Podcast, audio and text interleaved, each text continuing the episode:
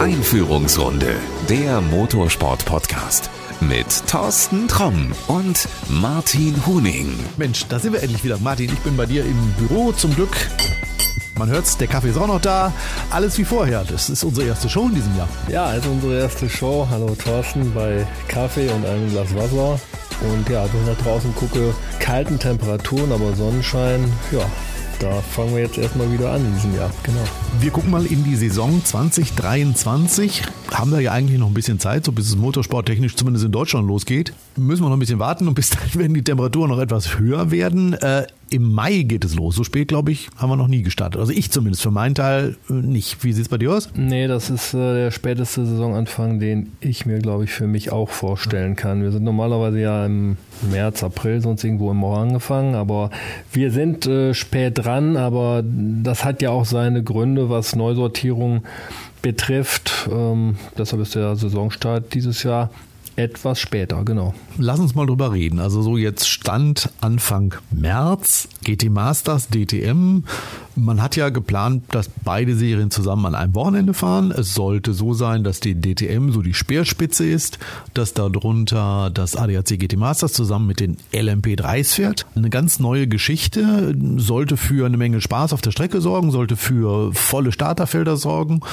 Und das hat man dann abgesagt, weil es, äh, sagen wir mal, Probleme mit den Teams gab.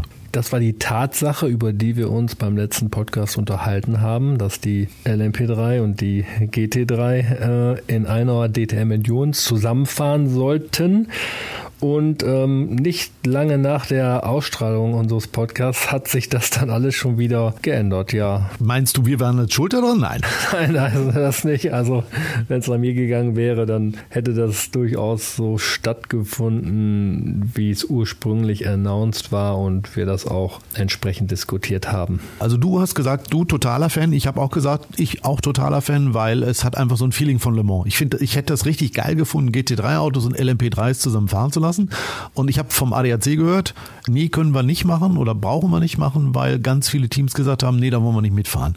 Ist das eine logische Entscheidung aus deiner Sicht? Ich persönlich als Journalist, als Zuschauer, als Fan finde es total blöd, weil ich glaube, sich dagegen auszusprechen, damit hat man eine geile Chance, richtig mal was Neues hier in Deutschland zu installieren, mit Füßen getreten. Ja gut, der ADAC hat sicherlich nur darauf reagiert, was ihm da zu Ohren gekommen ist. Es ich will nicht dem ADAC den schwarzen Peter zuschieben. Also die, die Teams, die gesagt haben, sie wollen nicht fahren, die sind in meinen Augen blöd. Ja, zumindest haben sie nichts äh, gewonnen durch ihren, sag ich mal, Aufstand oder Zwergenaufstand, wie man immer auch das bezeichnen möchte, weil sie wären ähm, im Rahmen eines, glaube ich, ziemlich coolen Renns, ähm, hätten sie äh, eine gute Darstellung gehabt mit ihrem Team, mit ihren Autos. Ähm, ja, wo sie jetzt auch rumfahren, ob sie vorne fahren oder hinten fahren, ist für mich jetzt sekundär aber es wäre für den Zuschauer attraktiv gewesen, für, wie ich damals auch schon sagte, Partner und Sponsoren mhm. attraktiv gewesen. Jetzt, ähm, sofern diese Teams dann noch im ADAC GT Masters stattfinden, ist das äh, jetzt eine völlig andere Voraussetzung und wir schauen mal, wie sich das Ganze darstellt, wenn es denn so stattfinden soll. Bleiben wir mal bei der alten Konstellation zusammen mit den, mit den LMP3s. Gab es einige, die gesagt haben, Mimimi, mi, mi, hier, wir sind dann immer die zweite Geige und die fahren uns um die Ohren und die fahren im Fernsehen nur vorne rum und wir immer hinten, Mimimi, mi, das ist alles doof, das wollen wir nie machen. Das ist ja völliger Blödsinn. Also zum einen, es ist ja so, dass beim Fernsehpartner, egal wer das jetzt auch ist, es Verträge gibt, wie viel Prozent Prozent der jeweiligen Sendezeit die jeweiligen Sparten zugestanden bekommen. Also LMP3, GT3. Äh, das sehe ich nicht als ein Argument an. Ja, wenn Sie euch um die Ohren fahren, das ist ja egal, sind Le Mans auch so. Also so ein, so ein LMP1, der fährt halt eben den GT-Autos auch um die Ohren. Ja, aber jeder fährt ja eine eigene Wertung. Das wäre genauso gewesen. Ja, was die Aufmerksamkeit oder Darstellung betrifft, ähm, sehe ich es genauso wie du. Ich habe auch Ausschnitte des 24-Stunden-Renns von Le Mans gesehen oder auch anderen Langstreckenrennen. Wenn es da unterhalb äh, der GT3-Kategorie zur Sache geht, ähm, weil sich meinetwegen ein, ein Mercedes oder ein Porsche da Saures gibt. Auch wenn die, sag mal, insgesamt auf Position 20, 21 fahren, hält auch die Kamera drauf, weil es nochmal Rennaction ist, weil äh, vielleicht auch sogar interessante, populäre Protagonisten da äh, gegeneinander antreten. Das Thema Aufmerksamkeit sehe ich so nicht. Jetzt hätten alle davon profitiert, also die GTs hätten davon profitiert, innerhalb dieses Gesamtpaketes DTM Endurance äh, stattzufinden. Aber wie auch immer, es findet jetzt nicht statt. Jetzt machen sie halt ihre eigene GT Masters oder machen die GT Masters. Da schauen wir mal, welche Teams sich dort einschreiben, wie viele Fahrzeuge es dann insgesamt sein werden. Und ähm, dann können wir es dann auch neu bewerten. Aber meiner Meinung nach hängt es davon ab, wie groß dieses Starterfeld sein wird. Sie sind sechsmal in diesem Jahr am Start, viermal im Rahmen, nicht im Rahmen, sondern mit der DTM. Truck Grand Prix und dann diese Porsche-Veranstaltung. Es kann alles super werden, wenn es, sagen wir mal, irgendwo bei, bei 20 Autos plus wird. Da hängt es von ab. Und man muss dann auch als Team sein Selbstverständnis sehen und nicht sagen, wir fahren halt oder wir sind ein Nebenprodukt der DTM. Nein, wenn ich innerhalb eines starken Fahrerfeldes oder Fahrzeugfeldes unterwegs bin, dann existiere ich neben der DTM bei einer GT3-Serie. Das sehe ich so. Sie sind ja auch nicht vergleichbar. Also es ist ja auch so, die DTM hat ja dieses Alleinstellungsmerkmal, ein Fahrer, ein Auto. Und das GT Masters ist ja die GT3-Rennserie gewesen, bislang immer die im, im klassischen Sinne dieser GT3-Idee gefahren ist. Und sie ist international die stärkste Serie gewesen. Also das kann sie ja über Nacht nicht verlieren. Dieses ganze Gejammer, ich weiß nicht, was soll das? Ja, vielleicht kommt es deshalb, weil die entsprechenden Teams gewohnt waren, im Rahmen eines Veranstaltungspakets, ADAC GT Masters Veranstaltungspaket, mit der Serie ADAC GT Masters ähm, die erste Geige an dem Wochenende zu spielen und alles andere kam dann entsprechend darunter GT4, TCR, Formel 4 und so weiter. Das waren die war die Highlight Serie. So und jetzt ist das nicht mehr der Fall, ähm, aber womit vergleicht man sich? Früher war man halt die ähm, erste Adresse des ADAC GT Masters. Aber auch da gab es im Grunde, wenn wir ehrlich sind, die DTM etwas schräg oben drüber.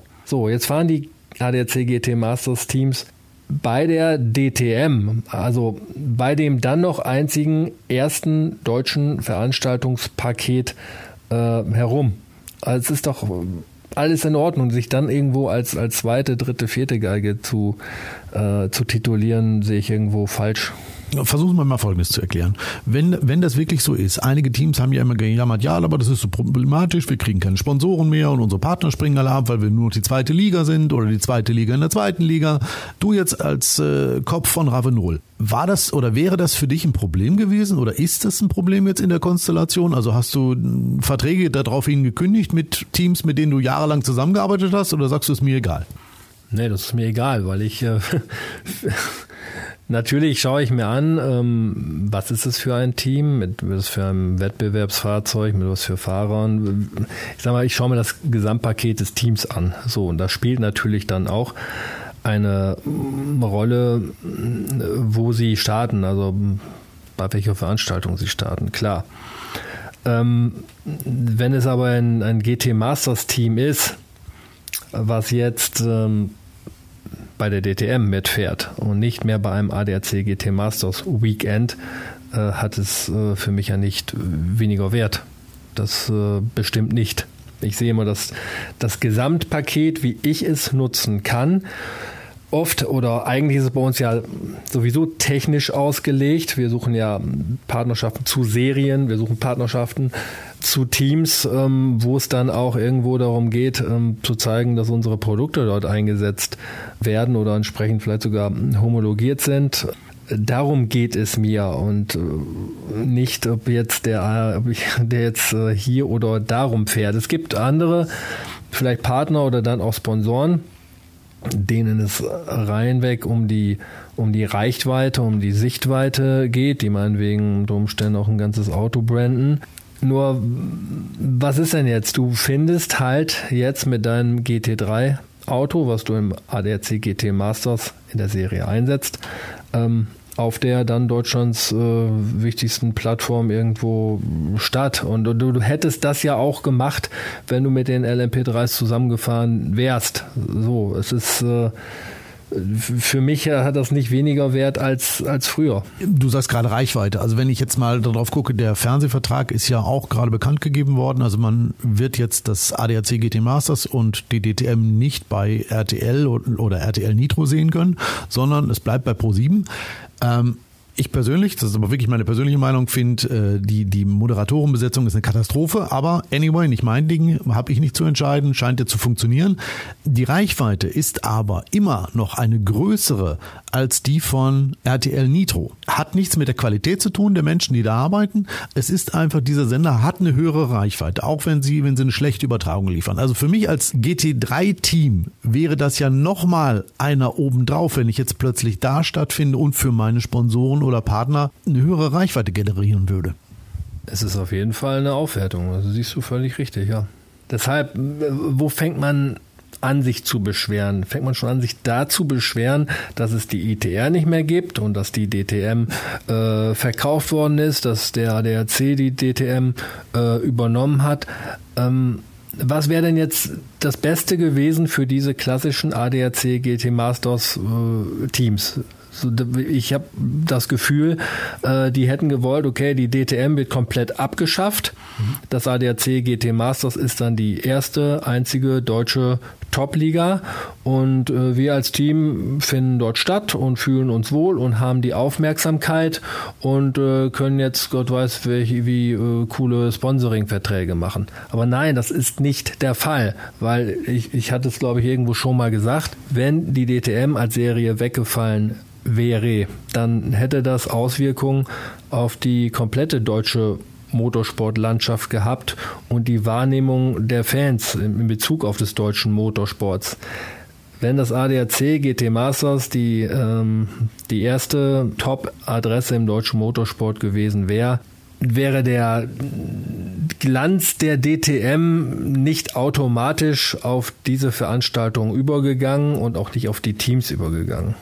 Also du willst damit sagen, die Fans wären dort nicht hingeströmt, aber auch eben Sponsoren oder Partner hätten nicht gesagt, oh, DTM gibt's nicht mehr, ich suche mir jetzt ein Team im GT Masters und gebe denen noch mein Geld. Teilweise hätte das funktioniert, es wären einige Teams äh, rübergegangen, äh, einige äh, Sponsoren und Partner rübergegangen, es äh, wären noch einige Fans rübergegangen, aber nicht alle. Und ähm, ich glaube, dass insgesamt das Thema Motorsport in Deutschland dann schwieriger geworden wäre deshalb kann man jetzt nicht ähm, sagen, okay, es ist grundsätzlich äh, für uns als Team im ADAC GT Masters schlecht, dass es überhaupt noch eine DTM gibt und, und wir nun mal vielleicht das Budget nicht zusammenkriegen, um selbst einen DTM-Einsatz auf die Beine zu stellen und jetzt vermeintlich zweite Liga spielen zu müssen. Ist es nicht sowieso, dass die Zeiten für Motorsport immer schlechter werden? Also gucken wir mal Richtung Formel 1. Ja, die Bedeutung der Formel 1 hat ja in Deutschland massiv abgenommen. Weltweit ist sie gesteigert worden. Okay, das hat aber damit zu tun, dass in den USA plötzlich äh, viel mehr Leute sich dafür begeistern. Kann aber auch passieren, dass sie genauso schnell wieder weglaufen. In China das gleiche.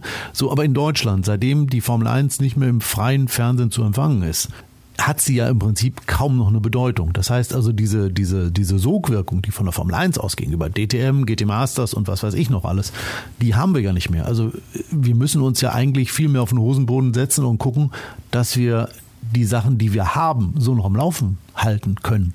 Ja, es macht sicherlich was aus, dass die Formel 1 äh, in Deutschland nicht mehr frei empfangbar ist und somit, wie du sagst, diese Sogwirkung nicht vorhanden ist. Ähm, es ist natürlich schwierig, sich zu überlegen, okay, wie gehe ich damit um? Ähm, man kann, sage ich mal, Aufmerksamkeit ja auch nicht erzwingen, in, in keiner Art und Weise. Der Motorsport hat es äh, schwierig. Ähm, es gibt aber viele andere Bereiche, wo es ähnlich schwierig ist, die vielleicht dann mit ähm, Fremdfinanzierung oder Sponsoring oder diese Dinge zu tun haben, weil nun mal die äh, wirtschaftliche Situation im Moment ähm, sehr schwierig ist und auf äh, lange Sicht auch nicht absehbar ist, wie sich die Dinge entwickeln.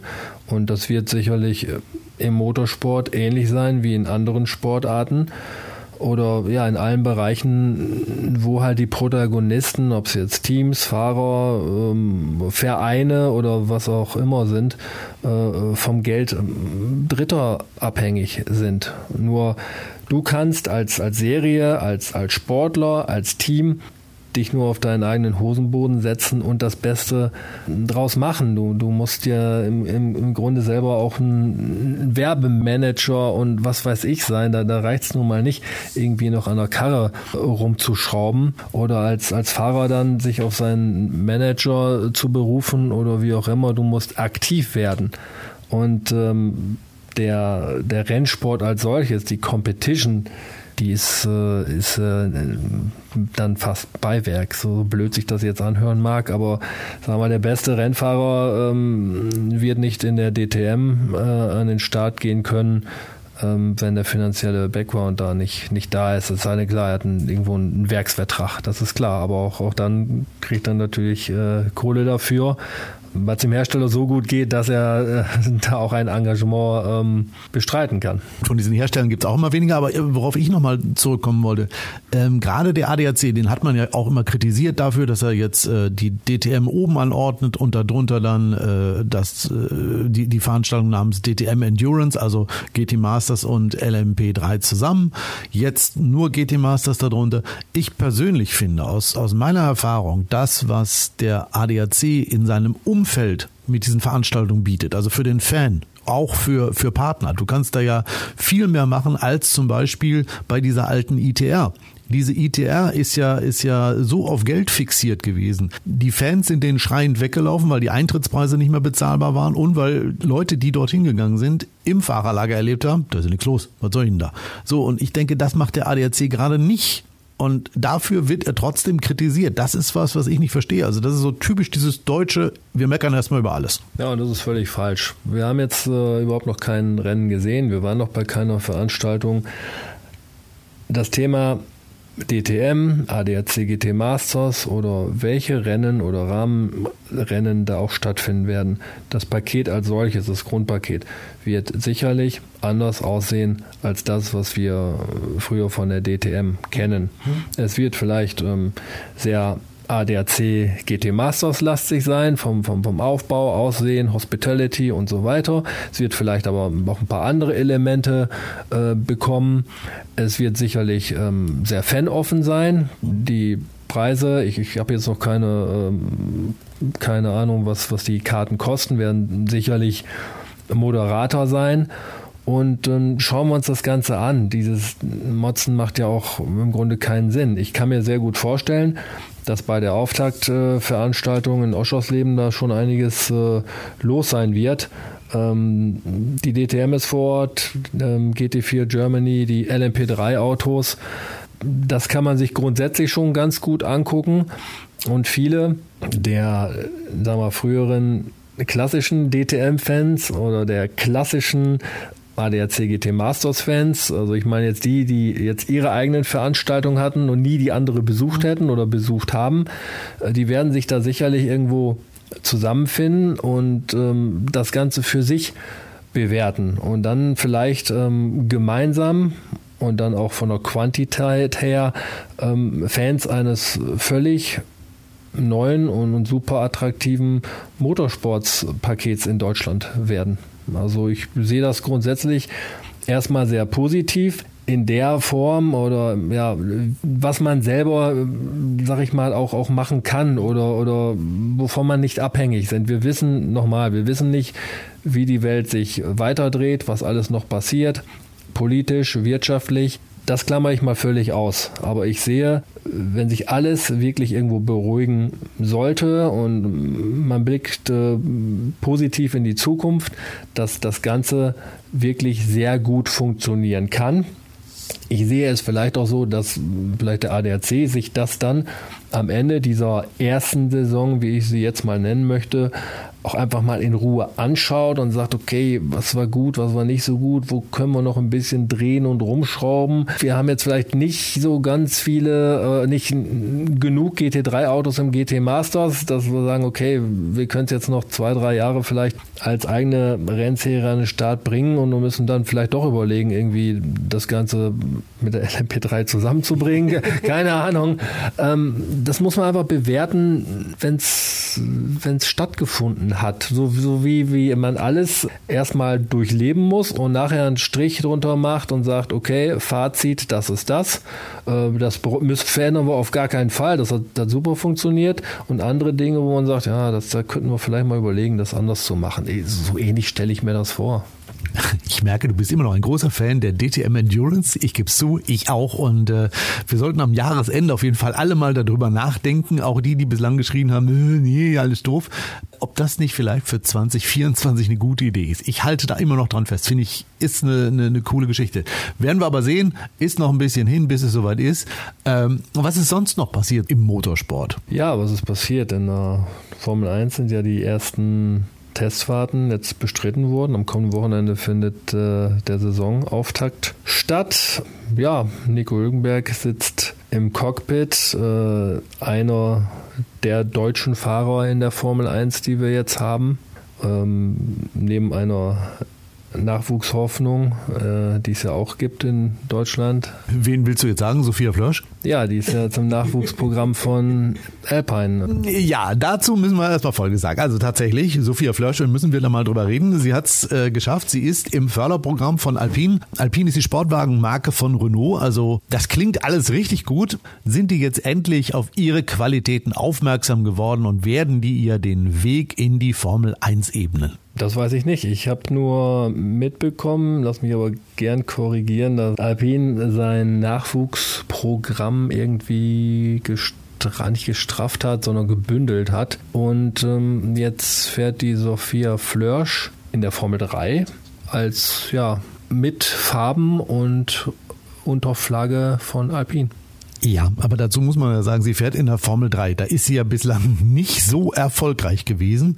Jetzt kommt sie wieder zurück nach ihrem DTM-Ausflug und allem Möglichen in die Formel 3. Setzt du da große Hoffnung rein? Ach, was heißt Hoffnung? Ich habe mich da ehrlich gesagt nicht allzu intensiv mit befasst. Wir haben das ja mitverfolgt, Formelsport. Dann gab es ja auch LMP-Einsätze. Und ähm, ich habe da jetzt wirklich keine Leistungsübersicht äh, parat. Ähm, also ich habe gehört, in den letzten Tests ist sie irgendwie vorletzte und letzte geworden. Das zeigt ja, dass sie ihre konstante Form von vorher äh, fortsetzen möchte. Gut, wir werden schauen. Also ich bin gespannt, was sie jetzt in der Formel 3 leistet und da wird sicherlich es davon abhängen, wie es mit ihr auch weitergeht, ob, ob da die Förderung mittel- oder langfristig aussieht. Ich, ich schätze, es, es hängt wirklich von, von der Leistung ab. Sollte sie Meisterin der, der FIA Formel 3 werden, wird sich äh, Alpine das sicherlich nicht nehmen lassen, da auch äh, weiterhin äh, das Thema zu pushen. Ich verrate mal noch was. Ich habe gehört, dass auch diese Plätze im Förderprogramm nicht unbedingt vergeben werden, sondern dass man sich da schon mit Geld reinkaufen kann. Es gab da schon mal vorher Kollegen, die haben das gemacht, also sie haben Geld auf den Tisch gelegt und sind dann eben in dieses Förderprogramm aufgenommen worden. Ich bin mir bei der Frau Flörsch nicht so ganz sicher, ob da nicht Geld geflossen ist. Ach, du bist schon wieder so, du machst die Welt wieder so schlecht. Warum? Denn Geld fließt ja was Gutes. Also ich würde gerne auch Geld kriegen, du nicht. ja, natürlich.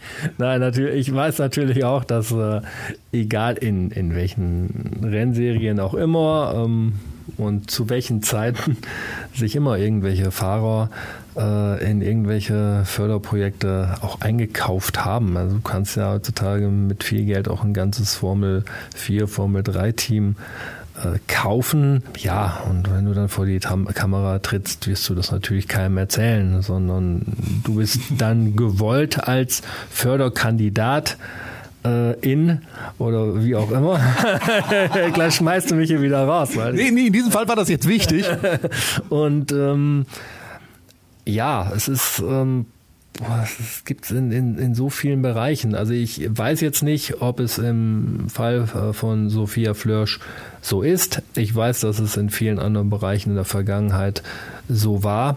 Manche haben es dann auch in dieser Manier bis in die Formel 1 geschafft und, und sich da sogar ein paar Jahre gehalten. Ähm, tja, man muss halt für sich selbst überlegen, ob man halt einen Beruf ausüben möchte und, und dafür Geld bezahlt oder einen Beruf ausüben möchte und dafür Geld bekommt. Das ist die Frage.